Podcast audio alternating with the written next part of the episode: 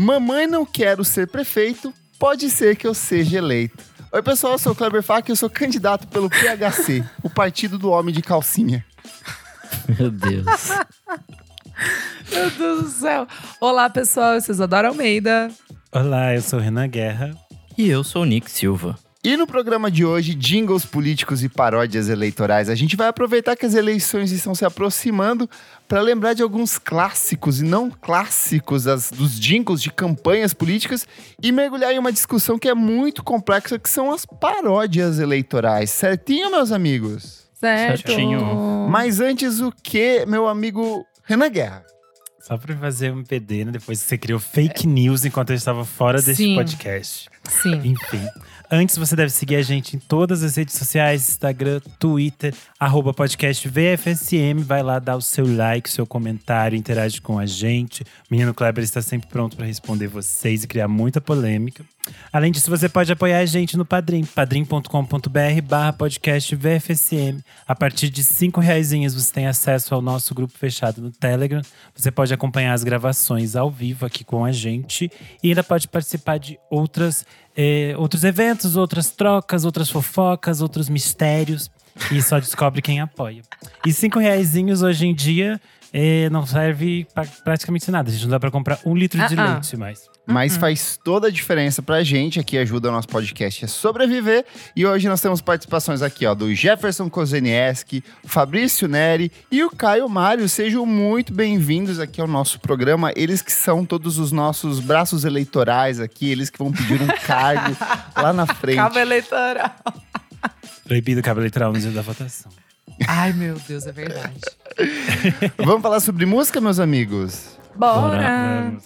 A cada dois anos é hora de tirar o título do eleitor da gaveta, se dirigir até um domicílio eleitoral e contribuir democraticamente em eleições municipais, onde elegemos prefeitos e vereadores. Rolou ano passado, né? Se não, se eu não me engano, foi, não é? Ano 2020. passado. 2020, nós dois anos já.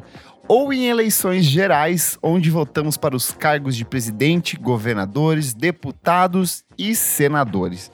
Este ano nós teremos eleições gerais e a campanha eleitoral com comícios, distribuição de material gráfico, propagandas na internet e caminhadas deve ocorrer a partir do dia 16 de agosto. Já as peças publicitárias em horário gratuito de rádio e televisão, que são aquelas propagandas eleitorais obrigatórias que a gente sempre vê cortando a transmissão, elas começam a ser liberadas a partir do dia 26 de agosto e vão até o dia 29 de setembro, com é, é, uma extensão caso role segundo turno. Vamos torcer para que não. E parte substancial desse processo democrático são justamente as campanhas que envolvem a produção de jingles políticos. Alguns deles são bastante focados nas apresentações das propostas, já outros são marcados pelo aspecto cômico e o uso de paródias normalmente relacionadas a músicas de enorme sucesso que estão circulando no período das eleições. Então pode ser que a gente tenha um Acorda Pedrinho, uma música da Marina Senna aí sendo transformada em jingle político nos próximos meses. Berro. E aí, e aí eu pergunto pra vocês, meus amigos, vocês acompanham eleições? Vocês gostam de prestar atenção nos- nas campanhas políticas, nos jingles?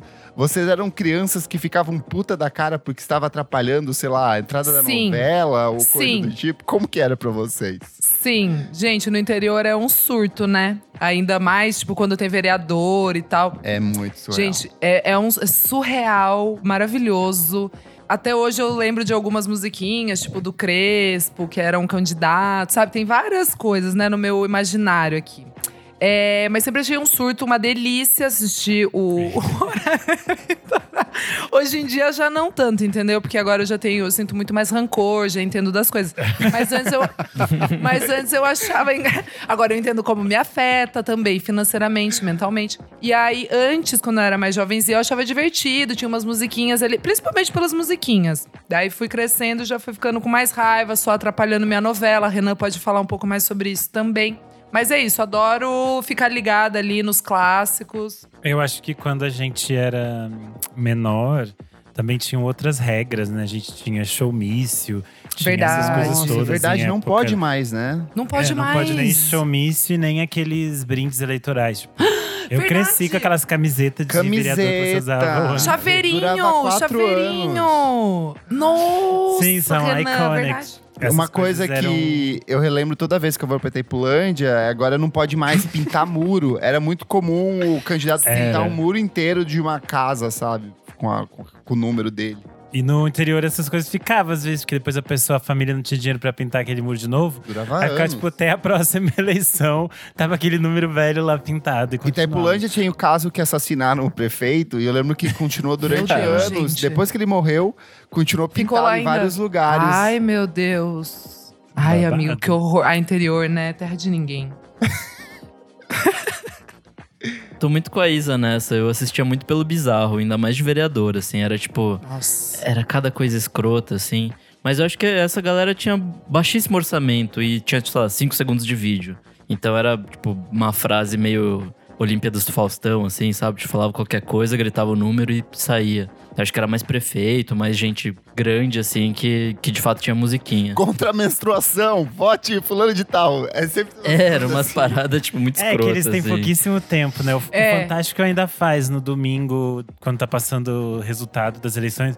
Eles sempre fazem, tipo, um compilado desses, é, dessas figuras meio malucas que surgem. São geralmente, tipo assim, nano candidatos que não têm função nenhuma. Só estão lá pra preencher a cota do partido, assim, e aparecem. Mas as musiquinhas no interior é mais comum que muita gente tenha dessa forma meio ilegal que a gente vai Sim. comentar aqui hoje, assim. Então eu acho que surgem coisas mais inesperadas, porque até que a Justiça Eleitoral vá agir nesses casos, a Não eleição vai já agir. passou. Cara, Então- Itaipula- é, Itaipulândia, por exemplo, tem muito forte a questão do carro de som, assim. Eu ia Então, falar é exatamente isso. Dia inteiro Interior subindo é muito descendo Nossa, é verdade. O carro de som com versões de música sertaneja pra aqueles candidatos da- do lugar. A minha assim. cidade também tem isso de carro de som. E Que não tem fiscalização nenhuma, é tipo, vai, volta e, sei lá, Baixa o fala? som, baixa o som. Passa na frente da polícia. Né, é nesse nível, assim. Cara, é, eu meus tenho... 10 anos em São Paulo eu nunca vi isso. Mas, eu mas meus nem 20 pode, no eu acho que interior não rolou. Pode. Nossa, é verdade, amigo. Também não, não lembro. Isso Não configura como, como eu acredito que hoje seja irregular, mas rola loucamente no interior, assim. Eu tenho algumas histórias envolvendo política, assim, que são problemáticas. Meu pai, ele foi é, muito apegado à política numa época, assim, da Tá. vida dele. Que, sei lá, na ânsia dele de crescer na vida profissionalmente e fazer a empresa dele performar melhor, ele se atrelou meio que com um partido político lá na minha cidade. E ele decidiu apostar o lote que a gente tinha de uma Ai, casa não. Ai, amigo, contra não. uma outra pessoa, apostando que o candidato dele ia ganhar. Obviamente amigo. perdeu e a gente teve que dar um lote que a gente tinha. Era um lote pequeno, assim, que a gente tinha feito com um negócio no. Não, mas que fosse um praia. saco de feijão. Não vale a pena. Esse lote hoje vale mais de, sei lá, 200, 300 mil lá, porque é na praia. Enfim, meu pai perdeu isso, sabe? E foi um, um caos, ah, foi tipo assim, brutal, assim, nunca mais também se envolveu. Glória se se libertou e ele ficou É isso. Doente. É bom, amigo. Às vezes as coisas acontecem, sabe? É Com bom, tanta é bom. coisa, em vez Tá de pedir propina pro prefeito, coisa assim, vai postar lote. Poxa, gente, aí também. Não, mas daí pronto. Agora não faz mais besteira, Enfim, chega. se libertou. E o outro fato muito curioso, na época da faculdade, tinha uma amiga minha, grande amiga, assim, Thalita Milan. Tá em Berlim, eu acho que hoje. Ela foi garota propaganda de um candidato político lá da, da cidade, candidato que venceu. E aí ela fazia, é- ela era assim, essa voz que meio que representava todos os vídeos, assim, sabe? Então ela ganhou uma puta grana fazendo essas apresentações e ela fez uma lipoaspiração com esse dinheiro Meu Deus. depois. Meu Então Deus foi do céu. Eu achei maravilhoso. Meu Deus do céu. Se ganha, se ganha muito dinheiro trabalhando Muito. com campanha política e é uma questão super importante pra gente trabalhar com comunicação, assim, porque é meio que é uma escolha que você faz, geralmente, se você vai entrar nessas grandes campanhas, Sim. porque depois você fica marcado pra sempre que você trabalhou numa campanha política, tipo, meio tipo um estigma, assim. E aí depois você tem que seguir nesse universo. Tem Mas gente que vive grana. só disso. Tem gente que, tipo, é, De dois em trabalha dois durante anos os ganha períodos grana. políticos, ganha grana, e daí fica dois anos meio que fazendo bicos e outras coisas menores. Uou. E aí volta pra trabalhar em campanha política, porque é uma coisa que rola Nossa, ganha muito muito. É que muito desde dinheiro. sempre rola uma grana fodida, assim. Seja antigamente, que era custeado pelos próprios partidos, ou pelo, por né, gente de fora, ou agora que é nosso dinheirinho indo pro bolso eleitoral, financiar né? tudo isso. Mas sempre rola uma grana fodida, assim. É porque é um trabalho bem complicado também. Tá muito B.O. Mas estamos aqui para falar de música, falar desses jingles, dessas coisas bizarras. E na minha pesquisa, uma coisa que chamou muita atenção é que o Marcelo Adnet, lá no programa Tá No Ar, a TV na TV, ele Perfeito. gravou um vídeo que ele sintetiza muitos desses jingles e dessas músicas de campanha de um jeito muito brilhante. Toca um trechinho aí, Nick. Interrompemos nossa programação para apresentar a propaganda eleitoral gratuita de jingles que só falem a verdade. Um ator negro olha pro céu com ar de esperança. Um índio, uma catarinense corta para uma japonesa criança. O candidato quer passar a imagem de que é amado por toda a gente. Coloca chapéu de engenheiro e aponta pra frente. Assina um decreto de mentira que na verdade é um pedaço de papel. Dobra a manga da camisa, se sente do povo e vai comer pastel. Ele circula numa picape pela periferia. Acena para o povo do alto como se fosse um messias. Cercado de assessores, papagaios de pirata e de sua mulher de fachada. E aí, embora esse conceito de jingle político ele pareça uma coisa muito recente, eu jurava que era uma coisa da reabertura política ali de 1989, eu achava que durante a ditadura não existia, mas é muito, muito antigo, tem coisas que datam do início do século passado, tem composições de, de marchinhas carnavalescas de 1920, 1930, É e um dos isso. primeiros registros que é muito significativo é Seu Julinho Vem Aí, que é parte da campanha que chegou a eleger o candidato Júlio Prestes na última eleição da República Velha. O Prestes acabou não assumindo, né, por conta do golpe que rolou do, do Getúlio Vargas. Quem assumiu foi, tem- é, foi temporariamente o, o Washington Luiz, que era o vice dele. Mas a música que foi composta pelo Freire Júnior acabou se transformando em um registro histórico muito importante do período. Tem até um trechinho dela aí para vocês ouvirem. Ó seu na terra do leite grosso, bota cerca no caminho, que o Paulista é um colosso. Puxa a garrucha, pinta o pé firme na estrada, e começa o puxa-puxa, faz o seu leite coalhada. E o próprio Getúlio Vargas, depois de 15 anos como presidente da República, em virtude desse golpe militar, ele voltou para os braços do povo na eleição direta de 1950 e naquela época ele se elegeu com um sucesso chamado Retrato do Velho, que era uma referência à época que ele ocupou a presidência pela primeira vez, quando as repartições públicas elas tinham por obrigatoriedade colocar aquela clássica foto dele em todos os lugares, então ele usou disso como forma de, de desenvolver a campanha dele. Tem um trecho aí também. Bota o retrato do velho outra vez, bota no mesmo lugar. Bota o retrato do velho outra vez, bota no mesmo lugar. O sorriso do velhinho faz a gente trabalhar. O sorriso do velhinho faz a gente trabalhar. Bota o retrato do Esse é.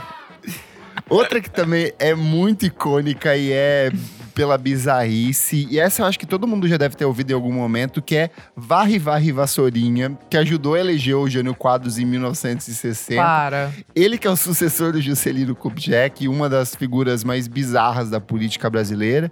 Essa música é uma criação do Malgeri Neto, que também compôs A Taça do Mundo é Nossa.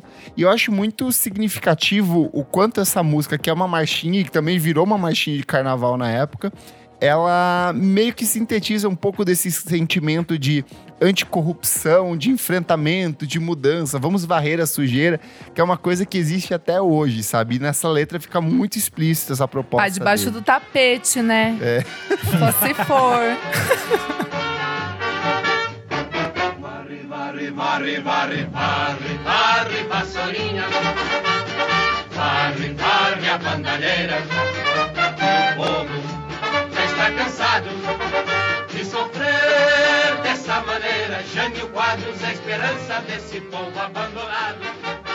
E vai lembrar que isso é um pouquinho pré-golpe, então esse sentimento de né? De varrer a corrupção, não sei o que, já tava muito presente na época e depois a gente Tem viu que no que acabar deu, com né? isso que então, tá aí. assim, Tem que acabar com isso. É tem que mudar isso, é isso, é isso. Muda, muda Brasil. Muda Brasil. E aí, como a gente comentou, é, música e qualquer outra coisa produzida em campanhas políticas, elas custam bastante dinheiro.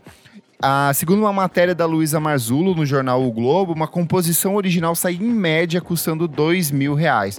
Só que quando a gente fala de grandes campanhas, de campanhas principalmente no, no lance de presidenciáveis, em grandes prefeituras, por exemplo, uma prefeitura de São Paulo, existe um envolvimento maior, então existe até assim, a contratação de um time de instrumentistas, um coro de vozes que vai ajudar a trazer um pouco mais de, de potência para essa música.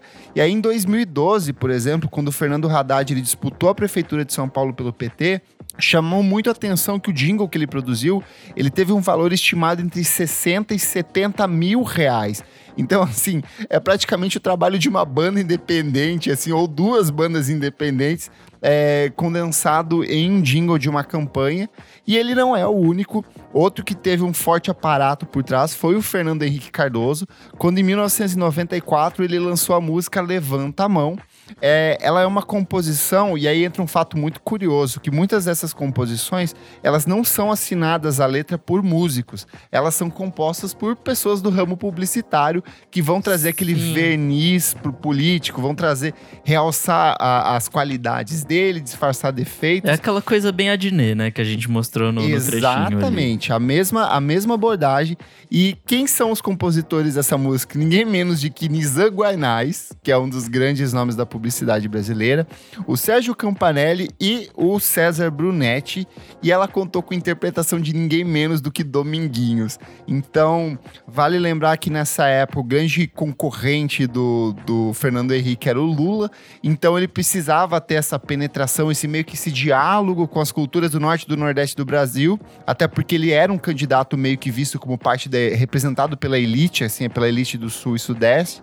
E aí ele vai né, vê nessa colaboração com Dominguinhos uma forma de estreitar essas relações aí. E aí até tem uma coisa curiosa que esse termo levanta a mão foi apontado na época como uma provocação ao Lula, ao fato dele não ter um dos dedos numa das mãos que ele perdeu é, na época que ele era metalúrgico. Para de dar risada, Renan. Ele perdeu na época que ele era metalúrgico, mas o próprio Sérgio Campanelli falou que não, que não era uma, uma provocação. É só você olhar pra cara que você vê logo que esse sujeito é um cabra de bem. Tá na sua mão, na minha mão, na mão da gente. Fazer de Fernando Henrique nosso presidente. Tá na sua mão, na minha mão, na mão da gente. O Brasil precisa muito da força da gente. E por falar no Lula, é, o ex-presidente tem uma das composições mais icônicas da política brasileira. E na primeira eleição direta após a ditadura, em 1989, o Luiz Inácio Lula da Silva despontou como um dos principais candidatos. E ele teve toda uma mobilização da classe artística de uma forma muito é, verbal e muito direta. Muita gente foi para a público, vestiu a camisa literalmente do Lula, se manifestou favorável ao candidato. Tanto que a música tem entre seus, é, seus suas vozes principais nomes como Chico Buarque, que sempre foi um grande apoiador do Lula, é amigo dele até hoje. Tem Gal Costa, tem Djavan, tem Gilberto Gil, e a ideia era passar essa mensagem de esperança e tranquilizar as pessoas, porque o Lula na época era visto como um cara muito radical, ele era visto como o comunista, o barbudo que ia, Comunista. que ia roubar, tirar as terras, as propriedades das pessoas. Era vendido Latifundiários dessa- pobres. é, exatamente. e ela é uma canção composta pelo Hilton Ascioli. E o refrão, que é o Lula lá, ele é uma autoria também de um publicitário, que é o Paulo de Tarso. E é muito curioso como essa música em específico, ela voltou em diversos outros momentos ao longo da campanha do Lula. Mas toca um trecho aí, Nick, pra gente relembrar ela.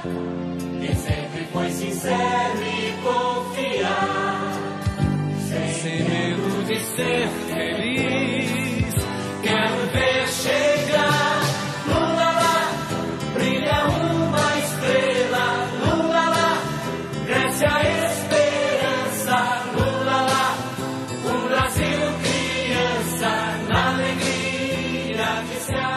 E aí, em 2022, com o lançamento do movimento Vamos Juntos pelo Brasil, que é a chapa Lula-Alckmin, né? é, ele decidiu seguir com essa mesma música, teve algumas alterações em parte da letra. E dessa vez ele veio com um time ainda maior de instrumentistas, de colaboradores que prestaram a voz e a, e a cara para participar dessa música. E são nomes muito curiosos e muito diversos, vindos de campos muito diferentes da música. Porque se você for pensar, enquanto lá em 89 ele tinha uma coisa mais MPB, aqui tem gente muito grande, que é o caso da própria Pablo Vittar, que é o nome que, tipo, brilha ali quando. Tá parecendo Michael Jackson no vídeo, tá é, tá maravilhoso. totalmente disfarçada, mas eu acho muito curioso que nesse espectro de música pop tem muita gente que tenta não se manifestar politicamente, e ela sempre foi, ela que foi de, de comunidade do MST, que sempre votou no PT, vem e, e decidiu emprestar a voz ali pra, pra essa música. São dois cenários, né? Tipo, a gente falou 89, muita gente se manifestou, que era meio que abertura, era a primeira eleição. Sim. E aí muitos artistas se manifestaram e se arrependeram. Tipo, aqueles que apoiaram o Collor. Exatamente. E aí depois, a partir dos anos É a 2000… Cláudia as Raia, pessoas- não era? Que era a garota propaganda? Era a Cláudia Sim. Raia, Marília Cara. Pera. São vários artistas, mas a Cláudia a ficou mais marcada. Os sertanejos Só que depois, abraçaram perdidamente o Collor. total. Sim.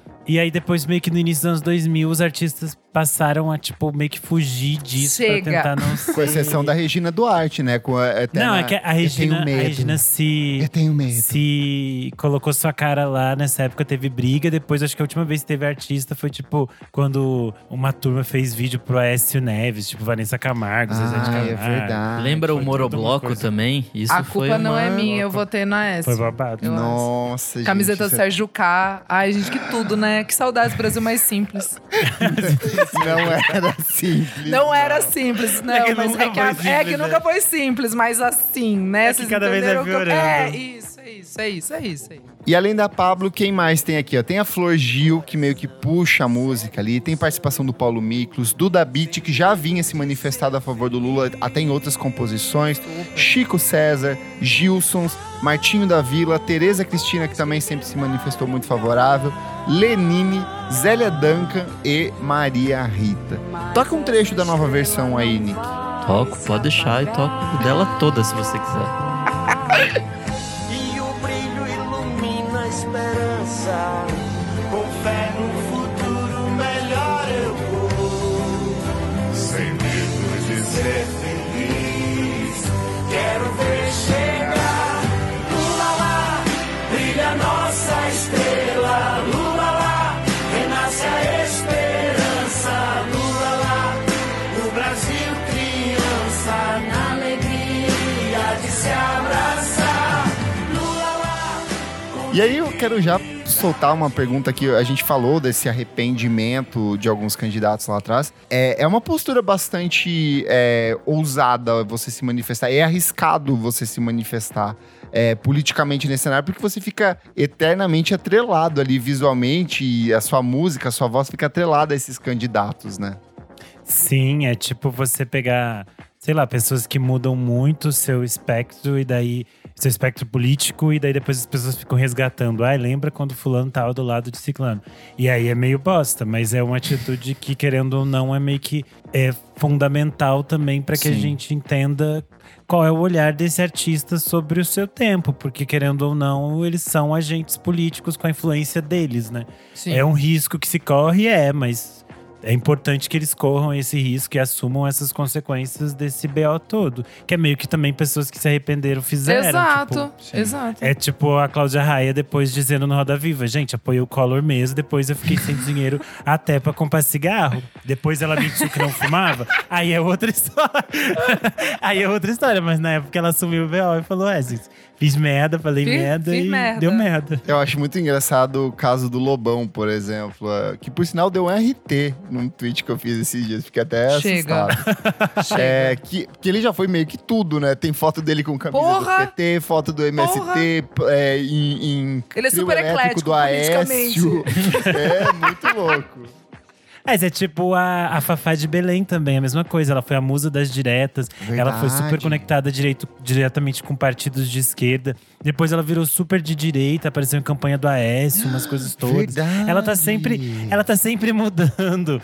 E é tipo meio que é isso, ela, ela coloca as fichas dela nas coisas e depois assume os BO. Tipo, falei, tava junto, Sim. agora mudei. E eu acho que isso é mais sincero do que, tipo, ficar fazendo a linha isentona, sabe? Tipo, Sim. Sim. assumir os BO que assume. Eu gosto muito do Dinheiro Preto. Eu me divirto, porque ele Não tá dá, sempre cara. do lado errado. Ele tá das sempre coisas, do lado sabe? errado, cara. É muito As ma- surreal. Daí sai as matérias na Veja, assim, tipo. É, e é sempre- É umas aspas maravilhosas. É exatamente isso. É sempre umas aspas, assim, Umas aspas- muito bizarras. Totalmente deslocado da realidade, assim. E aí, às vezes, ele participa. Tem até um vídeo clássico dele conversando com o João Gordo. O João Gordo é um cara super politizado. E ele, tipo, ele não conseguia nem argumentar o nome dos caras, assim, sabe? Muito, muito surreal. Assim. Mas eu Não me à toa pegou horrores. Covid, chikungunya, dengue. né? É isso.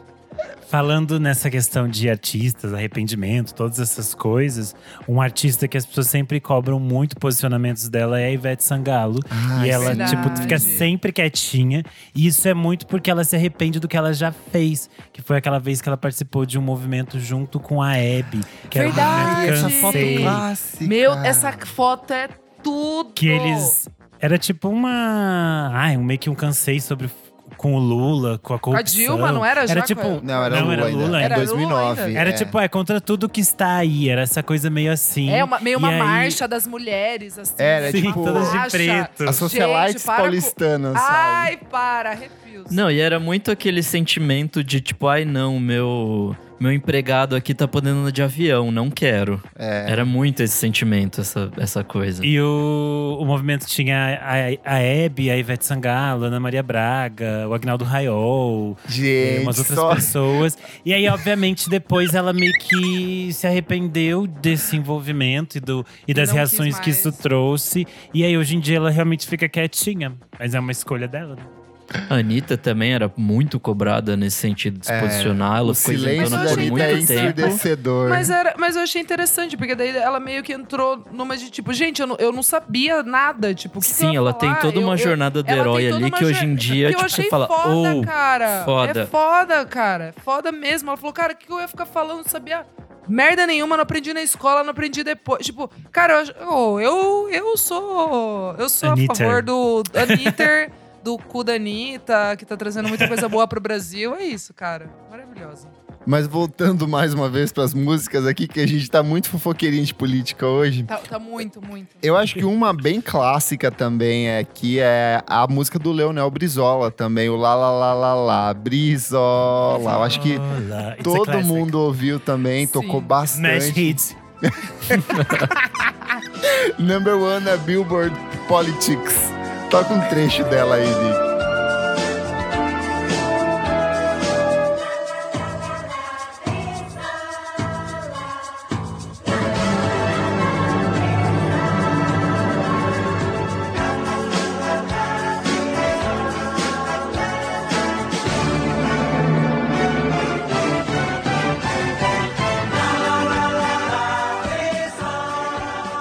Mas eu acho que nenhuma é tão icônica e bizarra quanto o clássico do democrata cristão Emael. Oh, é E aí eu é levei maior. um baque muito grande, porque eu achei, esse senhor, ele deve renovar essa música todo ano. Ele coloca um Não. sintetizador ali, coloca uma coisa a mais. Mas é a mesma música que ele compôs lá atrás, ele, em 1989, no período de reabertura política. E ela tocou nas campanhas presidenciais de 1998, 2006, 2010 e 2014. E, cara, toca esse trecho aí. Todo mundo eu acho que já ouviu. Ei, ei, ei, Mael, um democrata cristão. Pra presidente é 27, o nome é Emael pela família. Só pra adicionar, a gente falou do, do Brizola. É, uma das pessoas que chegou a cantar o jingle dele foi a Beth Carvalho, que sempre foi uma artista super De esquerda. é, de esquerda e politizada, e depois ela até cantou antes de falecer nessas manifestações que tiveram a favor da soltura do Lula, todas essas coisas. Ela sempre esteve muito envolvida nisso e foi um dos tipos de pessoas que sempre atrelou a arte dela a essas Sim. questões políticas. Isso foi muito claro sobre quem ela era, assim. É, o Brizola era um, era um quadro clássico do PDT, né? Que era um partido legal até algum tempo atrás, mas vamos nessa. Boa.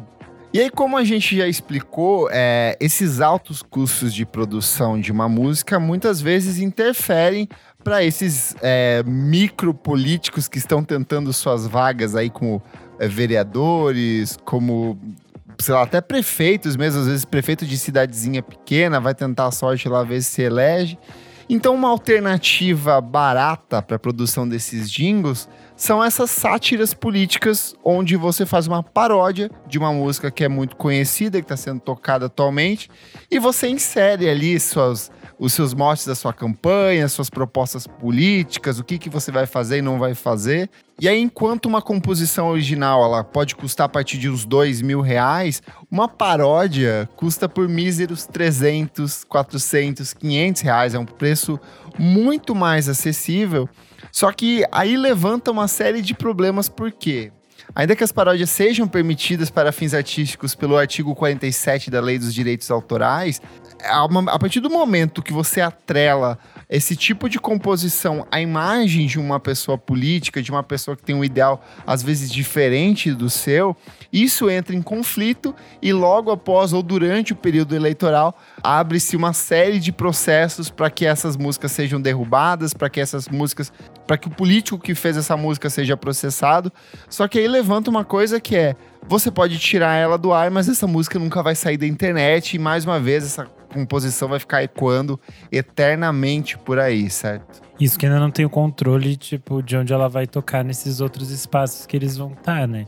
Tipo, você pode até colocar um negócio, mas vai às vezes toca em algum outro espaço que o político tá e o artista não tem muito que não tem muita defesa nesse Sim. caso, né?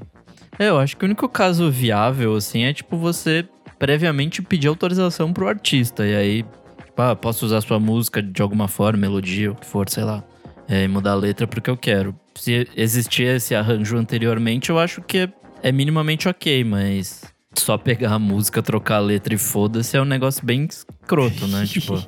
É que eu acho que entra num campo que o risco vale muito mais a pena do que você não fazer, sabe? Tipo, ah, foda-se, o cara vai me processar, a gente vai ficar anos na É, justiça. exato. No fim das Exato. contas, isso vai ser, vai ser feito um acordo X. Até lá eu já me elegi, vou ter dinheiro para custear isso. A pessoa faz um cálculo disso. Eu acho que um exemplo bem significativo é o que aconteceu em 2014, quando o Tiririca, que é deputado federal pelo PLSP, ele fez uma versão para o Portão do Roberto e do Erasmo Carlos.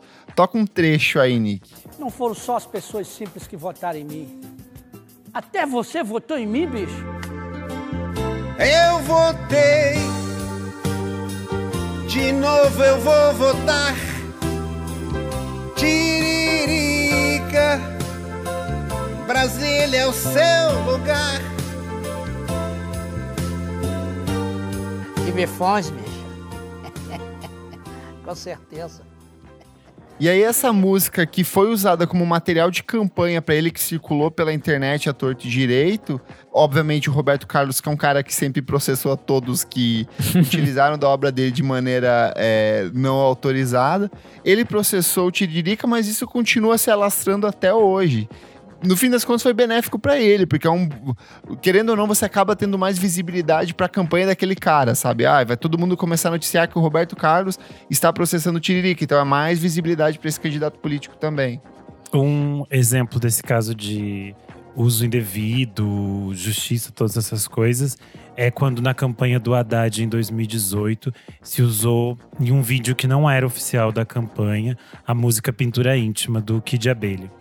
E parece que um dos compositores da música é o Leone, junto com a Paula Toller. E ele tinha, tipo, meio que liberado, meio de. de boca, assim. Ele autorizou as Sim. pessoas a usarem. Só que ela não sabia. E esse vídeo foi usado em alguns canais que não eram canais oficiais do PT, tipo algum canal do MST compartilhou, algumas coisas assim. E a Paula Toller entrou na justiça. Não, não era uma paródia, era só a música, tipo, "Uh, eu quero você como eu quero, só um trecho da música, algum vídeo que era o Haddad. E aí ela entrou na justiça. O Haddad, mesmo que a- o vídeo não fosse oficial da campanha dele, teve que pagar um- uma multa para Paula Toller. O próprio Leone teve que pagar a Paula Toller. E a Paula Toller saiu como A musa da bolsonarista. direita. É, vem daí E ela virou- da musa da direita. E ela virou musa da direita. Ela nunca se manifestou sobre isso. Foi só um processo que, na prática, ela estava com o direito, mas ela nunca falou nada. Então, ela acabou se tornando realmente uma musa da direita, porque os bolsonaristas abraçaram ela, vivem fazendo tweet, tipo, quando eles querem fazer cortina de fumaça de algum problema, defendendo Nossa. a Paula Toller. E eu não boto minhas mãos no fogo pra ela. Teve um caso parecido desse com o Dória. Ele também usou alguma música que, tipo. E era só o fundo de um vídeo, assim. Ele tava gravando um vídeo de inauguração de alguma coisa. usaram uma música da Lady Gaga com ele. Mas sabe uma coisa que eu acho bem curioso nessa, nesse processo? É que muitas dessas músicas são geradas por pessoas do Twitter, pessoas da internet, Sim. pessoas que não têm qualquer relação com o partido. Que não Por tem exemplo, na- escrúpulos. É. O Twitter não tem- Por exemplo, na eleição do Aécio, eu lembro que ficou popularizada aquela música We Are SEO, mas que não é tipo, parecia que era Aécio, mas não era. E aí as Meu pessoas Deus. usavam como material de campanha pra divulgar ele. A Dilma também tive- pegaram um funk e utilizaram pra, pra Dilma, sabe? Então, às vezes, tipo, a pessoa faz um fancam de com imagens do político, bota essa música de fumo e fica parecendo que é. É, mas, por exemplo, a né? do, do Dória com a música da Lady Gaga ajudou muito a divulgar a Lady Gaga. Já que o disco não foi um grande hit. No Brasil, Gossip virou um grande sucesso. That's Gossip. Babado, todo mundo faz a mãozinha hoje em dia, é um hit. E aí, um aspecto muito interessante é que em fevereiro desse ano, cerca de 350 artistas se mobilizaram em defesa dos direitos autorais. Então, para inviabilizar esses usos de músicas em campanhas políticas, por quê? O nosso atual presidente Jair Bolsonaro tem feito muito uso dessas músicas nas campanhas que ele faz. E ele pega justamente essas músicas que são de pessoas que são contrárias ao governo dele, por exemplo, Caetano Veloso, é, Gilberto Gil, ele vai lá, faz aquela motociata dele, dele sobe no palanque para fazer o discurso e deixa de fundo tocando alguma música do Caetano Veloso. Então, vários artistas estão se mobilizando em relação a isso para evitar esses usos de músicas em campanhas políticas. Mas, de novo, eu acho que é uma coisa que foge ao controle da própria justiça. Não tem quem que vai fiscalizar isso, sabe? Ele tava fazendo muito de postar um stories, daí sobe aquela música do Instagram. E aí, tipo, é ruim pra imagem do artista, os artistas não gostam. Só que isso gerava um buzz, porque daí as pessoas ficam tirando print e colocando, ai, viu que horrendo, o presidente compartilhando a música da fulana de tal, nossa, que horror. E aí ficava o dia inteiro esse tópico, que rende Sim. um buzz pra ele, que é muito maior do que qualquer, tipo. Nem sei se isso rende um processo, porque. Que é o bait da Ele esquerda. que ele pegou uma música no Instagram, ele usou a ferramenta, é meio que tipo assim, como. Mas acho que é isso? proposital isso. É, É, é, pra proposital, gerar é parte isso. do caos do governo dele, gente. Sim. Só que isso não é uma estratégia criada pelo Bolsonaro. O próprio Trump, durante a campanha de 2020, fez muito disso. Então, ele pegou, por exemplo, músicas dos Rolling Stones, Linkin Park, Nossa, Village. People, Leonard Cohen e Tom Petty e usava disso Bruce cam- Springsteen. Bruce Springsteen, O, ele o Bruce ficou que é o cara que é mais puto. contrário possível a Puto. ele, assim. E aí, tipo, não tem o que fazer, porque não, Não, e acho que ele não ouviu a música, né? Ele só tocou porque por causa do refrão. Porque assim, a música fala exatamente contra tudo que o Não, Trump. e, e- e eu acho também que era muito disso, assim, tipo, ah, pega aí os, famo os mais famosão aí que não gostam de mim, sabe? Pra dar uma. Pra dar uma É, pode ser, também. pode ser tudo uma. não foi o Trump cara? que. Método, né? Não foi o Trump que no show Ele da é, posse era dele. Era método disso, assim. Lembra que no show da posse lá dele, ele tava tão é, desguarnecido de artistas que ele levou aquele Three Doors Down, sabe? Ele Sim. pegou. Tipo, sei Kid lá, Rock, queria maluco bizarro. O Kid é. Rock, oh, pelo amor de Deus, tinha uns três ali que eu falava, Jesus, saiu da onde isso? Tava guardado em que gaveta do E é o mesmo caso do Bolsonaro. Bol... É que assim, Bolsonaro, pelo menos, ele tem os sertanejos aqui do lado dele. Então, assim, é um É, braço um pouco é, mais forte, porque é um gênero o extremamente engajamento é popular. grande. Mas lá fora. E é muito curioso que é, o quanto nos Estados Unidos essa relação com a música é muito mais forte. É, talvez aqui porque seja proibida a questão do, do, do comício. Eu lembro que até na eleição passada o Caetano Veloso foi proibido de se apresentar num, num comício do Fernando Haddad. Mas lá fora é muito comum. Eu sei que bandas como The National são bem ativas nesse sentido e Super. fazem, por exemplo, excursão com o Bernie Sanders. O Vampire Weekend também abriu uma série de shows do Bernie Sanders. sempre Strokes. tá apoi- apoiando os, os candidatos, tipo, a Senado, prefeito de Nova York. Tipo, sempre eles estão fazendo shows, tipo, pra arrecadar também fundos e tal. O The National é maravilhoso, né? Mr. November, eles têm até uma música, né? Tipo, Sim. pro Obama na época. Enfim, tipo, eles são. É que lá o esquema de arrecadação é diferente também, né? Tipo, a É. grande parte é privado. Então, Eles fazem essas umas- coisas podem um- acontecer. Eles fazem uma quantidade de shows, às vezes, pra arrecadar dinheiro pra essas pré-campanhas também que eles têm. Sim. Porque é tudo outro sistema, né? E na última eleição deles, a gente teve a Lady Gaga como garota propaganda, né? Sim. Que ela vestiu o terninho e não saiu do personagem. Botou óculos. é. Eu amava Lançou. aquele personagem político Lançou. dela, foi tudo. Tanto que ela dance. canta o hino nacional na posse do Joe Biden, com aquele vestidão. Foi o todo, momento dela. É, it's a moment ali, ó. Brilhou a gata. é que a gente acaba esquecendo o quanto. é, música é uma coisa de muito atrelada à emoção. Então, assim, qual forma de eu estreitar a relação com essas pessoas se não utilizando uma coisa que já é emocionalmente É. importante pra elas, né? Então Total. faz, faz, faz total sentido. Pensando em Brasil, eu, eu, eu acho que eu concordo com a não existência de showmício, sabe? Eu acho que vai pra uma coisa muito descambada ali.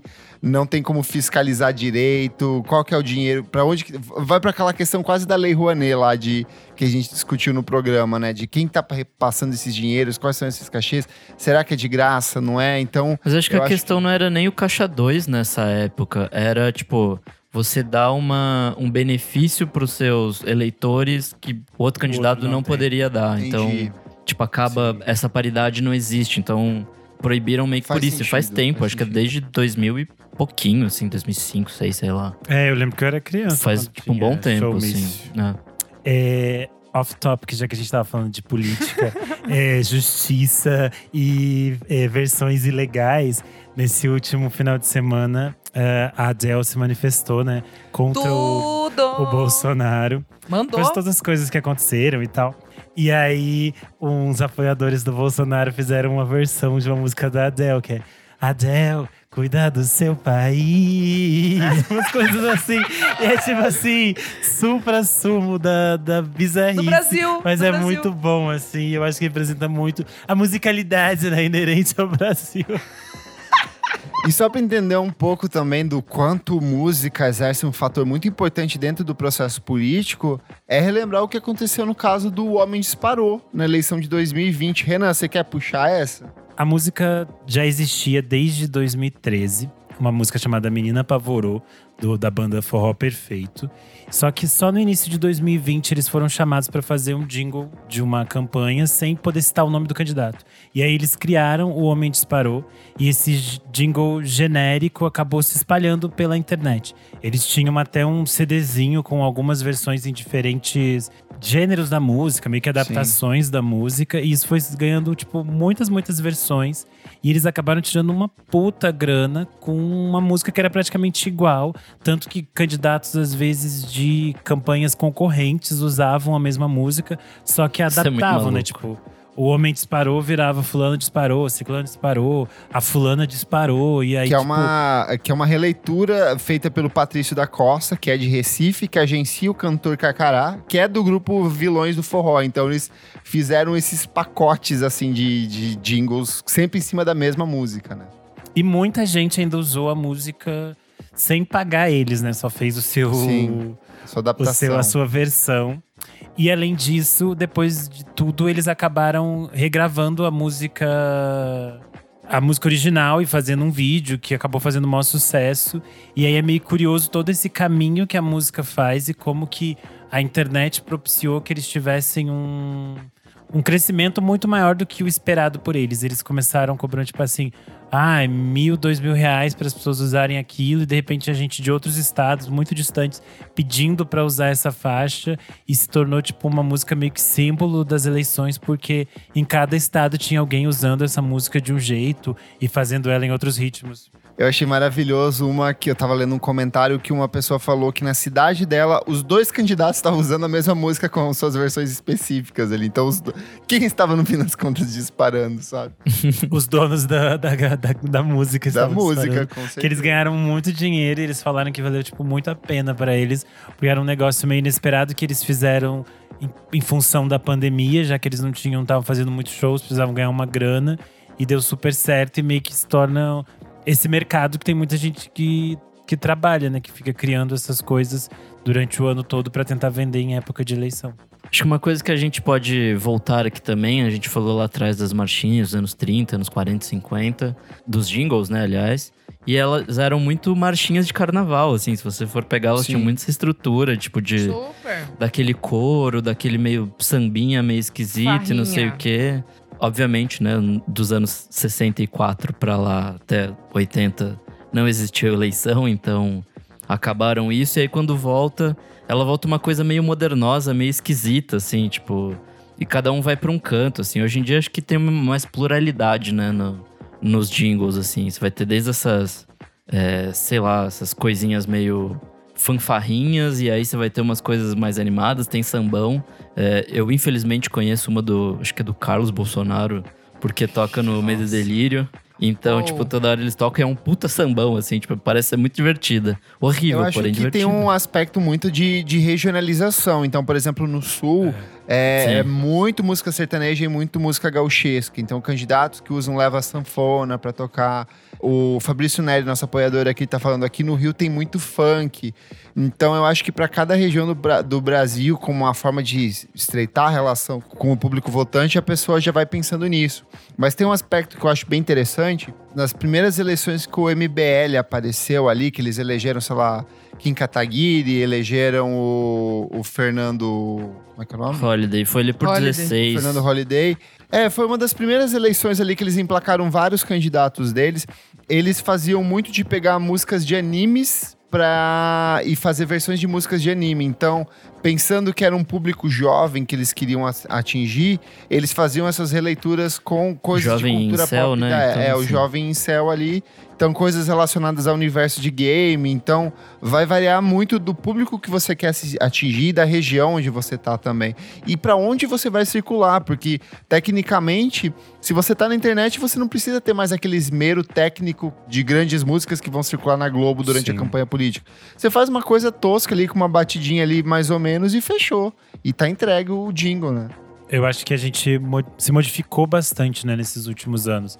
Quando a gente pensa nesses que a gente citou aqui do início, do final dos anos 80 e início dos anos 90, eles estavam muito relacionados a uma, a uma política muito jovem que estava tentando reconstruir sua democracia e a gente tinha uma mão muito forte dos publicitários. Todos Sim. esses grandes políticos tinham grandes publicitários por trás e vem com esse- essa ideia mesmo do jingle publicitário, que era uma coisa muito, era um grande momento da publicidade brasileira, assim.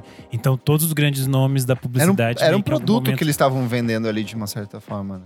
É, e esses grandes nomes todos trabalharam em alguma campanha, assim, eles são muito fundamentais para essas campanhas. Só que nos últimos 10 anos, assim, a gente tem uma diversidade muito maior, até mesmo de políticos que estão aparecendo, que estão que estão começando nesse caminho, assim. Então é, é normal que a gente tenha outros gêneros sendo explorados, outras formas de canção que não sejam necessariamente só esse jingle muito quadrado de de publicidade, mas que venham outras coisas como o próprio Homem Disparou, assim, que era Sim. tipo vem do forró e tem outra outra estrutura, outro outra métrica bem diferente do que a gente estava esperando. No meu partido, no PHC, o Partido Homem Calcinha, é, a gente vai usar só hyperpop e hyperfunks, assim, vai ser só Ah, isso. não, eu achei que você. Não, achei que você ia tocar. Steely Jean. Vai ser só Mac DeMarco, Freaking Out the Mac Neighborhood. DeMarco, é, exato, Vai ser só isso, pô. assim. Por Loucura, hein? Mas aqui eu tenho uma pergunta antes da gente finalizar, que é: existe algum clássico moderno, sem ser o Homem Disparou? Algum que você fala, tipo, ah, não, esse aqui é do fulano. Porque o Homem Disparou é de qualquer um. Cara, pra mim, assim, eu não posso. Eu não, aliás, não posso deixar de, de terminar aqui antes de falar que, pra mim, a melhor coisa não, não é jingle político, mas sim Lose Your Enéas. Eu já citei aqui, cara. que é a base de Linkin Park, de Eminem, Lose Yourself e o Enéas, canta, e o Enéas falando. Ó. Eu cago de rir todas as. Ah lá. O Prona, velho. Ô, que saudade. Brasil mais Não, simples. É que eu acho- não, eu não acho que era a mais gente- Não, simples, isso é um partido são mega fascista, Isa. é. Não, o, o Brasil, o Brasil, não tô falando que Tá. isso era, isso era bom, pelo amor É, de tá, Deus. não. gente. É que eu tô acho que o ponto é que quando a gente tinha esses, esses políticos muito surreais, eles Louco, eram considerados como surreais. Eles- Piada, todo mundo era uma lia Exato, como uma exato, piada. como O uma Enéas piada. era uma grande Ele era uma piada. piada, exatamente. Só que a gente chegou num ponto em que, tipo. As pessoas ah, a gente votam ficou agora nas anos piadas. pensando, ah, o Bolsonaro é só uma piada, É, gente. Não vamos levar a sério. De repente ele exatamente. ganhou. Daí você fica meio assim, oh my god. O Tiririca, tipo, tudo, né? Assim, os Sim. últimos anos, sei lá, enfim, A gente gente. chegou num nível de surrealismo. É exato, é isso que eu quis dizer. Temos mais simples em que essas coisas eram só palhaçada mesmo. Era só Boa. Gente. Não eram levadas a sério. Exatamente. Boa. Que nessas eleições continue assim, seja assim. Volte a ser assim melhor. Mas Volte- pra, Pode ser assim. pra pergunta do Nick, eu não acho que tenha uma algo muito icônico. Tanto que é o fato de que o próprio Lula voltou com o, com o jingle dele dos anos Sim. 80, porque era o mais icônico. Eu não lembro de nenhum que fique na nossa cabeça, assim, de uma forma muito. Muito marcante. E eu acho que talvez pode ser até pela mudança de, da forma como as campanhas se dão. E é isso que a gente falou, elas têm outra formatação, elas têm outro tempo de veiculação na TV. Então a gente Acho que a também é internet tão- muda muito o jogo da eleição. a internet muda muito o jogo, a gente não é tão bombardeado por essas coisas durante tantas vezes, para elas também ficarem gravadas na nossa cabeça. Eu acho que se modificou muito essa relação que a gente tem com esse consumo político, até porque a gente falou no início do programa. Ah, eu ficava incomodado quando tem aquele momento entre o jornal e a novela em que para, tipo, 20 minutos para passar propaganda política. Era uma época que era super incômodo, porque você não tinha o que fazer. A propaganda política tava passando na TV, o que você ia fazer? Você tinha que esperar. E hoje em dia, tipo assim, sei lá, na última campanha eu nem lembro, eu nem assistia TV na época que tava passando esse negócio. Sim. Então nem me impactava, então eu nem via essas campanhas, sabe? Pra Tanto mim ficava campanha do- muito, muito mais os memes que faziam de releituras, outras coisas do tipo, do que as músicas dos próprios candidatos. Sim, tanto que a campanha do Bolsonaro na TV tinha pouquíssimo tempo e, e mesmo assim ele ganhou, sabe? Então as, as coisas mudaram muito, assim. Sim. Boa. Fechamos, meus amigos. Fechamos. Fechamos.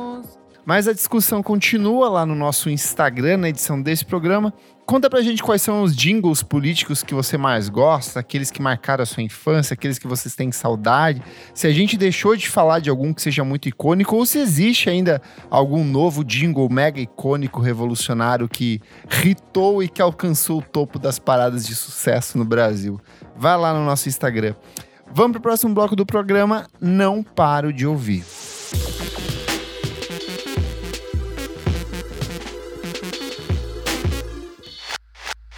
Vamos lá, pessoal. Começando o nosso segundo bloco. Não paro de ouvir. Kleber, o que, que é esse bloco? Nesse bloco são as últimas novidades, as novidades mais quentes da net, onde a gente traz os grandes lançamentos da última semana, singles, EPs, discos, aquilo que a gente não para de ouvir.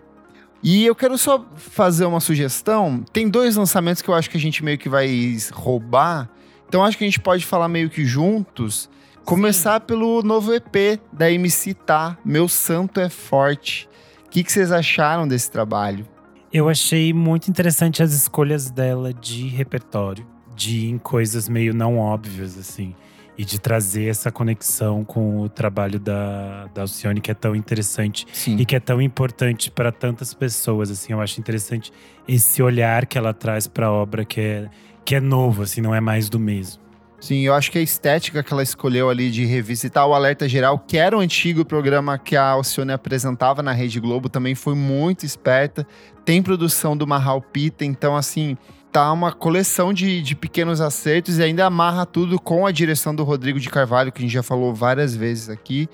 Impecável, assim, cinco músicas, o vídeo ali tem 20 minutinhos, mas é muito bem, muito bem pensado. A gente falou da MC Tá no programa passado sobre a questão da estética dela e como ela expressa isso de um jeito muito interessante nesse EP, né? Sim, e é interessante também as pessoas, como você falou, o Marral que ela traz, a comunidade do João Godito Ribeiro, o Musão, essas pessoas que ela reúne em volta dela, que também são pessoas que, que inspiram ela e que trocam ela. Ela tá numa fase meio que vivenciando a Bahia e passando um tempo lá. E é interessante como ela traz essa troca cultural que ela tá vivenciando para dentro da obra dela. Boa. E aí eu acho que o outro, assim, que fez a minha cabeça e deve ter feito da minha amiga Isadora também, é o novo álbum do Bruno Belli, Uhum. No Reino dos Afetos. Amiga. Falei, né? Falei, né? Já tinha trazido aqui o Bruno Belli pra vocês. Sabia que ia vir essa bomba. Gente, que álbum mais maravilhoso. Assim, é delicado num nível que. É, é- é o nome, eu acho, bem, bem expressivo, assim, sabe? No reino Uhum. dos afetos, assim. Eu acho que resume bem, assim, o que ele quer trazer. É, acho divertido até em alguns momentos, assim, por ter essa leveza, sabe? Tem faixas ali que são. São tipo um beat, uma. uma como São se fosse uma- fragmentos, né? Fragmento, exato, Uhum. assim. Eu achei muito bonito, assim. Eu tô cada vez gostando mais. Tem também produção ali do Batata Boy, Sim, que é eles assinam super juntos parceiro, amigo do, do Bruno. E, amigo, uma delícia, né? Saiu pela Far Out Recordings. Eu achei impecável, assim, porque é, é um jeito muito diferente de fazer pop. A gente tá vendo vários artistas recentes que estão fazendo isso. O disco da Marina Senna, ano passado, é um Uhum. exemplo muito claro disso. E esse vai para um outro espectro da música pop, porque ele transita por vários estilos, ele é muito diverso conceitualmente, mas ele tem uma amarra lo-fi meio É. caseira, essa coisa da batida quebrada, da voz que às vezes meio que se perde em meio a ruídos. Tem uma coisa meio é, shoe-wave ali que nunca conseguiram replicar de um jeito natural. Aqui ele consegue. E aí você não sabe se é um disco de pop, se é um disco de R&B, se é um disco de samba, o que, que é, sabe? Essas Exato. costuras que eram muito particulares do próprio Demozões, que era o antigo projeto dele, eu acho que ele explora aqui com uma naturalidade muito grande e afirma, assim, sem dúvidas, é um dos grandes lançamentos do ano, se não for o disco do ano até agora, assim, para mim me impressionou muito, muito, muito mesmo, assim, fiquei bem espantado, assim. Que demais, amigo, ouvir isso. É, pra mim, bateu também muito, muito, muito. Disso que você estava falando, Kleber, eu acho muito interessante como ele conversa com a MPB sem em nenhum momento cair nessas coisas No que clichê. é tipo, uma re- É, um clichê, uma exato, do repetição, que- ou de do que já trazer foi. as mesmas referências que todo Sim. mundo tá usando. É Sim. tipo um diálogo mesmo, assim. Tem os ecos da MPB ali, mas ele usa ela a favor dele para outras coisas, assim. É interessante Super. como ele cria coisas novas. Isso, isso me surpreendeu bastante também. Tanto que eu quero Boa, muito amigo. conversar, gravar com ele pra tentar entender o que, que você tava ouvindo, porque às vezes eu falo assim, é, eu já ouvi isso antes, mas eu não sei exatamente o que, que é. Sim, Essa sim. forma como ele consegue transitar pelas coisas e preservar a identidade dele dentro desse disco é, é, é fantástico. Então, ouça aí, ó. Vai ser um papo recom- bom, hein? É. Vai ser um papo No bom. Reino hein? dos Afetos, do Bruno Berli. Vamos lá então, Nick, o que, que você traz? Bom, tenho três diquinhas rapidíssimas aqui. É, a minha primeira é o Kika, que lançou semana passada já. Uma música chamada Olha! Scent. Muito boa. Muito vi. bom. Não ouvi. nossa Volta aquele city pop, anos 70 e 80. Bem divertido, bem abertura Os de anime. metais bem bonitos ali. Nossa. Yu Yu Hakusho, assim, maravilhosíssimo. Minha segunda dica é uma música que vai lá no Música Instantânea. Uma banda chamada Hum. Ales Club. Hum, E Ai, puta que pariu. tudo! Eles são Maravilhoso. ótimos. Fazia tempo que eu não ouvia essa coisa mais post-rock, assim. Eu, eu não sei, pra mim ficou meio perdido, assim, tipo. A Les um Club, só um complemento, é um grupo de Juiz de Fora, Minas Gerais. É, eles existem desde a década passada. Eu já recomendei o Decolage, que é o disco de estreia deles em 2018. E eles voltaram agora com Andrômeda e Omooma. E é, eles eram uma, um- era uma coisa mais é, dream pop, mais shoegaze lá atrás, mas agora tá bem post-rock, assim. Tem uma veia de Mogwai muito clara, assim, na, na estrutura. É, são duas músicas que, tipo, somam nove minutos, nove e pouquinho. E é, tipo, super viajadão, assim, super longo. Puta, muito foda, muito bom mesmo. E minha última dica é o novo disco do Odradek. Caralho! Puta que bom! pariu! Que disco! roubou, Nossa. roubou. Eu botei hoje pra correr, assim, e, tipo, dá um gás, assim, que você, tipo, Por isso que tira correu energia 5 do quilômetros. cu, assim, tipo... Caralho, é muito bom. É de novo aquela mistura de, de rock instrumental, experimental, com, sei lá, math rock, Jazz. mais umas outras loucuragens. Crack. Metanfetamina, heroína, tem tudo. Drogas pesadas. É, assim, é, é o tipo de música que é meio difícil de explicar, mas você pode sentir ouvindo. Então deu play Oh. nesse disco, que é bom pra um caralho. E é isso. Boa. Renan Guerra, o que você traz? Bom, vamos lá. De singles, eu vou começar com o single do Fred Again, Jungle. Amigo. Muito bom. Amigo. Ó, Tudíssimo. Para, para. Pu, pu, pu. Pista, Ele é pista, tudo. pista. Esse single tem produção é, do Fred com o Forte. Tem um sample da Elei do Rê. E é tipo super pra pista pra dançar. Ô, é, moral. garotinhas, dedão Na pra cima, tchá, tchá, tchá, tchá, tchá. eu acho que é a música moral. mais pop que ele já lançou É, até agora. é, assim. com toda certeza. Jungle. E eu fiquei. Eu fiquei ouvindo muito no final de semana. Foi tudo que eu via, tipo assim, looping. Até as pessoas não aguentarem mais. Foi Muito isso. foda. Aí de single ainda tem No Mundo de Paz, a nova música do Djavan. Ele vai lançar um novo disco Ó. chamado D. É o 25 disco da carreira dele, vai sair dia 11 de agosto. Eu achei bem gostosinha essa música, ela é leve, assim, ela vai pra esse lado mais popzão dele. Às vezes ele tava fazendo umas coisas muito, tipo, voz, violão, meio contidas. E esse é bem mais pra dançar, tanto que ele aparece dançando no clipe. É super fofo. Então, No Mundo de Paz, do Djavan. E pra fechar os singles, Hard to Let Go do Man I Trust. É uma música que eles Ai. soltaram meio soltinha, aquela coisa que a gente já conhece do Man I Trust. Garotinha, chique, é, bem jazz, é, tranquilinho, tudo de bom. E aí vamos aos discos. Saiu o disco de estreia da Ana B, que é uma cantora aqui de São Paulo, se chama Balanço 22. Ela mistura um pouco de samba rock com música pop. É bem curtinho, tem uns 25 minutos, é super gostoso, um clima meio sol, cervejinha, sábado à tarde. Achei bem legal. É, Ana É- B, só explicando, é Ana B, Ana normal, e B é BE, tá? Não é só Isso. B. E o disco da Zola Jesus saiu faz já duas Ah, semanas, né? Como eu não esqueci, vi na outra esqueci. semana. É o Archon.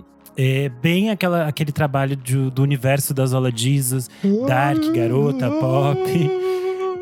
E é, ele tem 42 minutos. Eu achei que é tipo, ela tá cada vez mais refinando esses, esse universo de experimentação que ela faz em torno dessa música que é mais dark, mas mais dentro desse universo, dessa formatação de canção pop, assim, que eu achei bem, bem interessante e achei bem bonito. É, e por último, é um disco de um artista que eu nem lembrava que eu gostava, que é o Dalkin Gibson, que ele reapareceu com um EP Nossa, sim. chamado Criminal Energy. Gostoso. Ele é muito gostoso, isso é fato. E ele tinha O desaparecido. som, né? O som dele é muito Fazia gostoso. seis anos que ele não lançava nada. Fazia muita, tem muito tempo que ele não lançava nada. Ele reapareceu com esse EP que ele colocou, tipo, no, No Bandcamp. no Bandcamp. E aí agora, depois de umas duas semanas, entrou nas outras plataformas. Agora tem no, no Spotify. Mas ele é pau no E- cu, porque o melhor disco dele, que é aquele de 2012, que é da capa preto e branco, não tem All lugar Hell. nenhum. É, não tem lugar nenhum, só tem no YouTube, tipo, vazadão, sabe? Mas será que não é direito, aquelas paradas de. Não sei que rolou. Não sei, porque tem outros discos dele, também tem, por exemplo, tem no Bandcamp, daí não tem no Spotify, sabe? Hum. É que às vezes fica em limbo de, Enfim. de gravadora é. e tal, aí Exato. Então, antes ele. eh, Antes dele desaparecer, ele era da Sub Pop, ele tava lançando as coisas por lá. Mas daí agora ele lançou esse negócio meio independente, ninguém sabe o que é. Enfim, mas explicando pros ouvintes que não conhecem ele, o som é tipo meio um country com uma voz, tipo, super profunda. É uma coisa como se fosse type O negativo fazendo country pra você ouvir na estrada. É uma coisa meio maluca, mas é super interessante. Ele bebe muito do Arthur Russell também, essa coisa de fazer os Uou! ecos, da eu base de sintetizador. Eu, não, eu acho que eu não conheço. Amiga, se você pegar os dois primeiros discos, você vai falar, ah, é Arthur Russell. Tipo, o, Tá, o All vou Hell ali e o Me Moan, bem parecido, assim. É, que tem umas, umas experimentações com música eletrônica, umas coisas assim, Tá. bem legal. Eu gosto Tá. bastante e foi uma surpresa que ele reapareceu. E joguem Boa. no Google também, porque ele realmente é gato. Ah, tá. Queixudo. Bom, sou eu? É, você é Sou apresentadora. eu, né? Ai. hum. Bom, já pegaram várias das, das minhas dicas que já falei também. Adorei a, a version, né, do Elton John pra 100% Endurance, do Yard Act. Vocês Ah, bem ouviram? legal. Achei bem legal. Eu vi que saiu, mas não ouvi. Bem legal. Eu, eu acho que eu não falei, né, do Steve Lacey. Eu falei, Não, eu não, não lembro, Ah, gente. Eu lançou tô dois meio... singles muito bons. Bom, né? Pô, é, o- gostei. é a Mercury. Achei muito boa. Ele lançou já duas músicas. Mercury, que é uma bossa nova, e Bad Habits, que é uma música Steve Lacey, The Internet. Então é, é, é a mais sucinha. Tá, é isso. E eu tô aqui meio atrasadinha, porque, né, viajei e tal. Mas eu ainda eu só ouvi alguns singles. Mas que eu gostei do Just Mustard. Uma banda irlandesa que agora tá com a Partisan também, que é lá dos Fontaines, do Idols e tal. E tem uma música que chama é, 23, né? 23, que eu achei bem legal. E eu preciso ouvir o álbum ainda direitinho, tudo, mas é isso. Kleber, e você? Bem rapidinho aqui, singles. Luli Braga, cantora e compositora amazonense, lançou Depois das 11. Nossa, muito boa essa música. Muito boa, é um misto de Xadê com Marina Senna ali. Tem produção do Eric Omena, da Luneta Mágica, que eu já citei aqui. E um vídeo incrível da Bárbara Umbra e o nosso querido Efronito, que participou na edição passada, também fez algumas artes para ela. Quem anunciou o primeiro trabalho em carreira solo é a Sarah Perry, do Quero Quero Bonito. Ela passa a se chamar em carreira solo como Cry Lot, que é a identidade que ela tinha usado para umas discotecagens que ela fez. E ela anunciou esse EP, que é o Icarus, que sai no dia 26 de agosto. E ela lançou essa música que é o Hell Is Here, que é um rockão pesado, tortíssimo, mas que tem um fundinho de Quero Quero Bonito ainda ali. Discos tem um novo álbum do Tata Aeroplano, não dá pra agarrar, é aquela maluquice psicodélica do jeito que a gente sempre gosta, mas o que eu acho que mais me chamou a atenção é o Too Shell com Icons. Too Shell é uma dupla de future bass é, inglesa, um dos nomes mais interessantes que está rolando na cena inglesa. Eles ainda são mega misteriosos, eles usam umas máscaras, eles não têm a identidade meio que revelada. E eles já tinham lançado umas músicas bem fritas. Eles Como vão é o pra uma nome, coisa. amigo? Two Shell. Não. Duas concha. Duas unidades de de, dois. concha. Isso, Dois. Two Shell. Eles eu lançaram ver esse EP aqui. que se chama Icons. São cinco Ai, músicas. tá. É bem no. É Ai, feature saiu na. Pitchfork, tava Saiu em lendo a tudo, saiu review. em todo lugar. É. Tipo, sites de música eletrônica Best inteiro New tão Music. cur- é, Uhum. curtindo bastante. A É, eu capinha já que parece tinha- tipo uns gelocosmos, não é? É, geloucos. É bem amigo, é bizarro. isso. Eu fiquei o dia inteiro. Nossa, amigo, é isso. Arrasou. É bem frito, eu acho que é um som bem interessante e estou ansioso para ver mais, ouvir mais coisas deles. assim. Tem muita gente comparando, é, obviamente com um som um pouco mais intenso, mas com tipo Chemical Brothers, comparando com Prodigy. Então eles referenciam muito dessa eletrônica o raver aí da Inglaterra dos anos 90, mas para uma linguagem mais atual. Então vale bastante a pena. Fechamos então esse bloquitos? Fechamos. Bora pro último então, hein?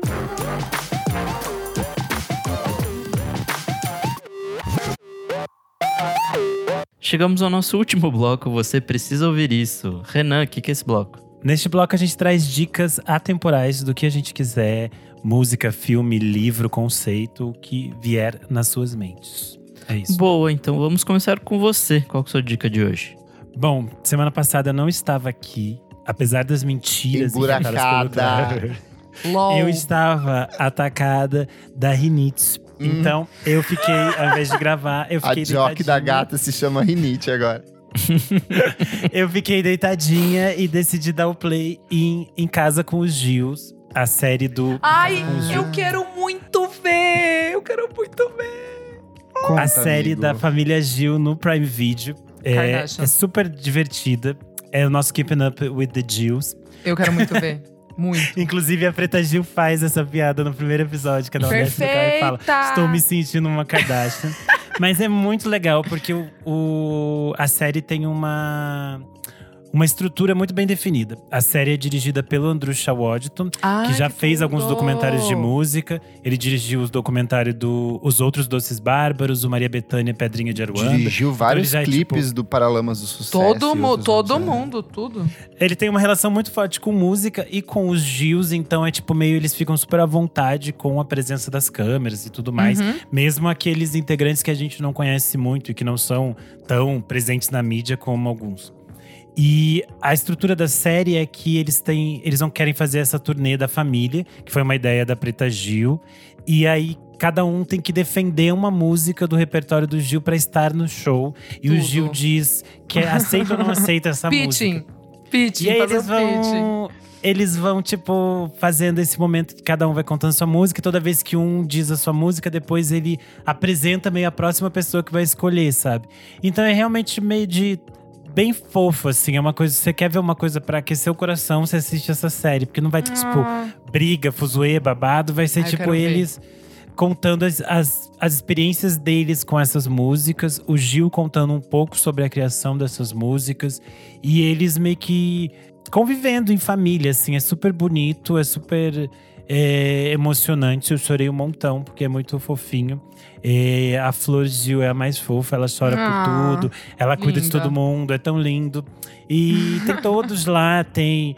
Tem toda a família, os Gilsons, a Manhana, todo mundo, muitos fuzuês. Eu achei maravilhoso, está disponível no Prime Video. Outra dica que eu trago neste bloco é para as pessoas que moram em São Paulo. Tá tendo exposição do Walter Firmo no Instituto Moreira Salles, na Paulista. Hum. O Walter Firmo é um fotógrafo super importante. Ele, inclusive, fez muitas fotos de músicos, como a gente falou aqui do Gil, da Betânia, dos Doces Bárbaros. E ele tem um trabalho muito importante com fotos da Dona Ivone Lara, do Pixinguinha, do Cartola. E além disso, ele tem um olhar muito interessante para a cultura negra, para, por exemplo, fotos da, da Bahia, do Rio de Janeiro. Ele tem um, um uso das cores que é muito, muito bonito. É uma exposição que é gratuita no IMS da Paulista, então vale a pena conferir. É isto. Boa, bom demais. Isa, sua vez. Ai, gente, vou falar rapidinho aqui, que foi a única coisa que eu. Minha vida está com muitas coisas, acontecendo muitas coisas. E aí eu só tive tempo de ver é, essa semana a última temporada de Peaky Blinders. Assim, que bom que acabou, sabe? Porque, ai, gente, nossa, eu fiquei pensando, porque, nossa, em 2013, sei lá, acho que é de 2013 a primeira temporada.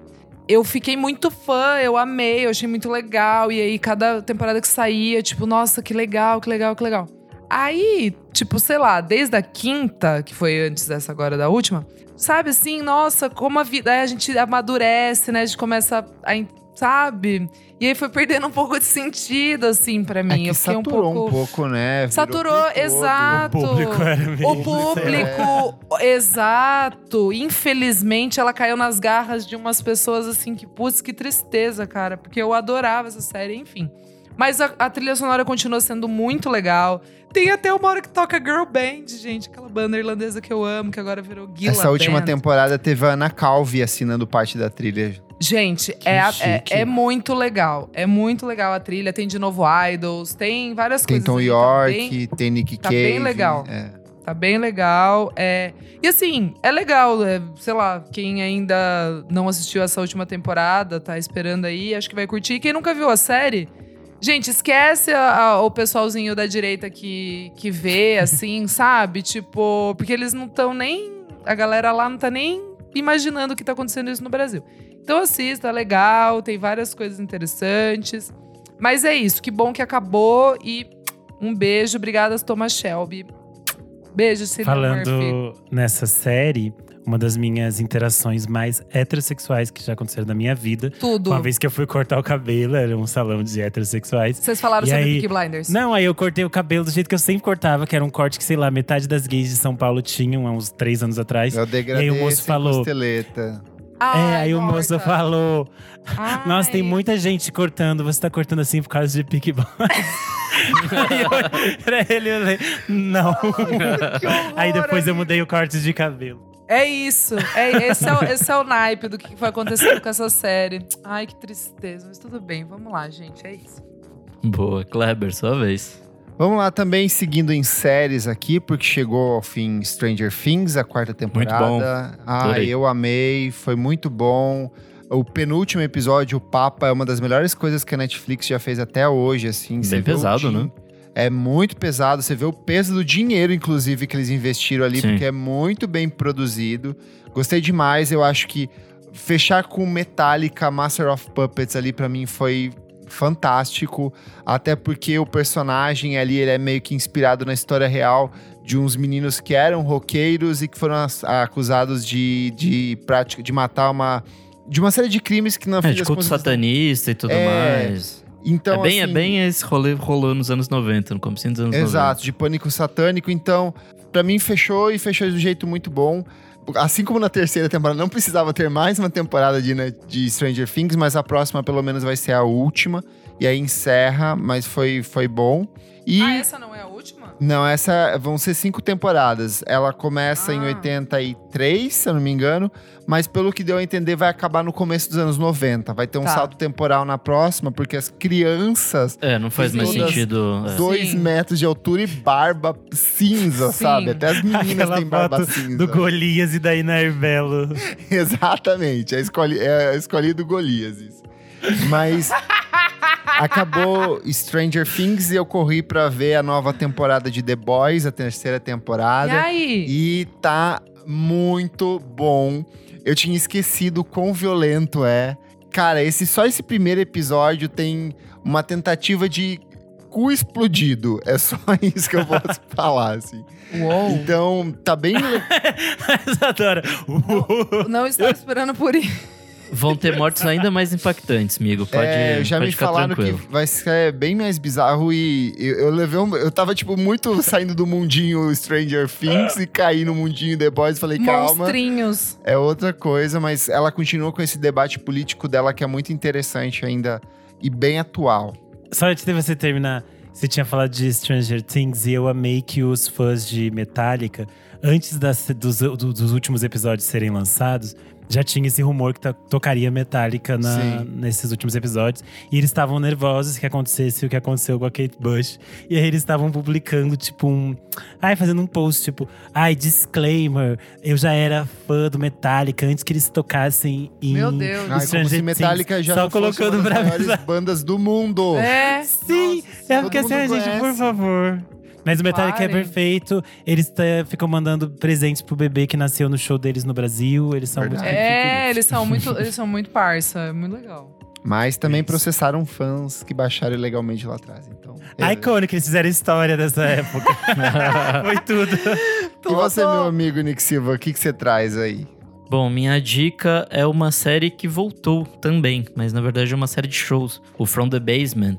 Ai, sim. amigo, que tudo. Voltou com uma temporada nova e eu comecei Uou. vendo Sons of Kemet, que é um negócio absurdo. Eles tocam coisas do, do disco do ano passado. Nossa, É, muito tipo bom, um absurdo. Inclusive a banda acabou, então. Acabou. Eu vi. Putz, desculpa. Quem viu o show Ah, viu, quem não viu vi. se fudeu, tipo eu. É, Babadeiro. Babadeiro Cara, mesmo. Mas Maravilhoso, explica o que, assim. que é o From the Basement. é uma série criada pelo Niall Godrich, que é produtor do, O sexto integrante do Radiohead. do Radiohead e tudo mais. E é basicamente uma sessão de vídeo, tipo uma live com bandas tocando ao vivo num porão. Muito simplificado é isso, e, e são shows maravilhosos, assim, tipo. é, eu vi outro do Idols, que também é dessa nova temporada, maravilhosíssimo. Ah, é isso que eu vi. Por isso que eu, eu acho que eu vi no Instagram. Eles também estão tocando coisas novos discos. E Uhum. aí eu fiquei preso nesse mundinho, fiquei vendo umas coisas mais antigas. Tem um do White Denim, que é de 2008, que é maravilhoso. Eles tocam coisas que eles lançaram ali naquela época. E, puta, maravilhoso, assim. Nos próximos episódios vai ter da Caribou, a Nilo, Feriânia, Warpaint e Squid. Então, Chique. Assinem o canal Eles fizeram um porque vale muito a repertório pena. bem legal de novos e velhos artistas, assim. Ficou bem, Tudo. bem legal. Ai, aproveitando, é, voltou. O Tiny Desk voltou e voltou pro escritório e voltou com o Ah, show do é? Usher. Vou pro escritório. É do Voltou Usher, é. com o Usher. Eu Do achei Usher, eu vi a tudo. galera no Gente, Twitter. ele tá gatíssimo. Tá ele igual. continua Não, amigo, tá igual. Tá igual. Tá igual. Nossa, tá muito bom, gente. Vale a pena gato, também. é verdade, gato. Pior que eu gostava tanto daquele modelo de gravar em casa, tava rolando É, a gente tão até legais. comentou que não precisava É. mais voltar pro escritório, mas voltou e voltou de um jeito bem legal, assim. Boa. Boa. Comentários referentes à última edição, número 202. Que estética foda em que contamos com a participação do nosso querido Davi Martins, o Efronito. Comentário do Gui Matoso, ele falou: Vou com três referências dos anos 80. Duran Duran, com seus clipes, figurinos e capas de disco, sim, Amo. super icônico. Grace Jones, não precisa falar nada. Tudo. E o. Chu, acho as transições na carreira muito interessantes. E o Bono patenteou aquele óculos iconic que você pode ver, você vê aquele óculos em qualquer pessoa. Isso é uma estética foda, gente. Isso é marcante. É feio, mas é marcante. Não, e teve a época do chapeuzinho com rabo de cavalo. Tudo, Ai, gente. sim, tudo. verdade. Tudo. Coletinho. A nossa querida Georgia Moura falou. Ah, eu ouvindo Você ia falar EP, de George Smith. Também é uma querida, duas queridas chamadas Georgia. ah, eu vim do EP e pensei em vir aqui confessar meu amor pela Sopor Antenurs. Eu acho que é assim que se pronuncia. Artista trans, gótica, alemã e ela preza muito pela estética, pois ela não gosta de cantar ao vivo, então é meu segredinho do amor que confesso para vocês. A Sopor realmente tem tipo uma estética muito marcante, que eu lembro que antes de ouvir a música dela, eu já conhecia tipo o visual dela, porque as imagens me deixavam um pouco assustado no início, ela é muito incrível mesmo. Comentário do Underline Dan Graff. Ele falou foguinho, o emoji de foguinho, e aí ele falou: que episódio foda. Ouvindo aqui ao vivo, mas ele tá acabando. E é sério que vocês não vão falar do Rammstein. E ó, que eu nem gosto do som, mas acho que faltou, hein? Cara, eu nunca nem passo. Não, não fui nessa aula, não. É. Eu fui nessa aula uma época muito. E o Rammstein é muito interessante. É eu, verdade. não tava, eu não tava esperando por isso, meu Também Deus. não. Eu adorava, é muito divertido. E eles realmente têm uma questão estética que é muito interessante, porque eles pegam esses signos que geralmente o universo do metal exaspera, tipo, ai, essa masculinidade meio, meio incel. E ele faz, tipo, uma desconstrução disso. Ele vai usar a masculinidade que nem, tipo, gays usam, sabe? Pra, tipo, hiper sexualizar isso e destruir isso de uma forma muito estranha. E eles fazem isso também meio que com símbolos alemães, assim, que são super problemáticos. Eles usam isso de uma forma meio maluca. Uou! Tanto que eles têm vários clipes lançados, tipo, no Xvideos, umas coisas malucas. E os shows deles é cheio de pirotecnia. Eles têm uma coisa que é muito interessante de como eles pegam signos que geralmente seriam muito negativos e brincam com isso. Eles são artistas bem interessantes. E pra fechar aqui o comentário do Underline Rodrigo Berge, ele falou: o arroba Renan Guerra conseguiu tirar a Joque arroba Kleberfac apreensiva com a resposta. Daí eu respondi: descubra na próxima edição. Então, como você vê, ele está vivo. E aí ele respondeu: Meu Deus, hashtag pray for Renan. Gente, eu nunca estive com uma jockstrap entalada. Porque todas que eu uso são do tamanho correto, tá? Então compre sempre do seu tamanho. Não use menor do que você. Entendeu? É isso. Boa. Eu sou o Kleberfac no Twitter e no Instagram. Dicas diárias de música todos os dias. E você também pode acessar o meu site, musicainstantanea.com.br. Eu sou arroba Almeida Dora no Instagram, Almeida Dora Underline no Twitter. É isso, pessoal. Um beijo. Eu sou underline Renan Guerra no Instagram e no Twitter. Saíram várias resenhas de filmes lá no Screen Aniel. E além disso, É o nosso Essa- Rubens Evald Filho. Opa! é a minha nova persona de 2022. Vai dar agora palestra só na cinéfilo. FAP. Ah, se pagarem bem, tô indo agora. tô precisando de dinheiro, gente. Quem quiser me chamar pra dar palestra. Enfim, enquanto não tô dando palestra, essa semana saiu o Por Trás do Disco que eu e o Kleber gravamos com a Xênia França. Tá Boa. super legal, foi muito interessante. Eu acho que vale super a pena pra quem gostou do disco, porque expande muito, ela conta histórias muito legais. Então, ouço. Boa, eu sou arroba Nick Silva no Twitter, Nick Silva no Instagram. E vamos ouvir lá no Monkey Bus. eh, a gente tá lançando a nova temporada do Mono. Eu falei lá no comecinho, mas saiu um monte de coisa. Saiu Entropia Entalpia, Tássia Reis, César Vi, Zé Manuel. E hoje, no dia dessa gravação, saiu a Cachu. São episódios bem legais e papos bonitinhos. Boa. Não esquece de seguir a gente nas nossas redes sociais, arroba podcast VFSM em tudo. Segue a gente na sua plataforma de streaming favorita, avalia. Se não for para dar 5, nem vem. Eu quero nota máxima ali, então faz a sua avaliação. E se puder, apoia a gente no padrim.com.br barra podcast VFSM. Por apenas cinco reaisinhos, você ajuda o nosso podcast a crescer cada vez mais e participa das gravações ao vivaço. Jefferson Kozenieski ainda está aqui, Fabrício Neri está aqui também, todos os outros que participaram ao longo dessa noite, o Caio Mário também. Muito obrigado pela sua participação, muito obrigado pela sua audiência e até a próxima. Tchau, tchau.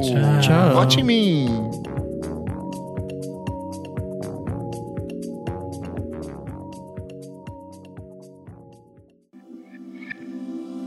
Esse podcast foi editado por Nick Silva.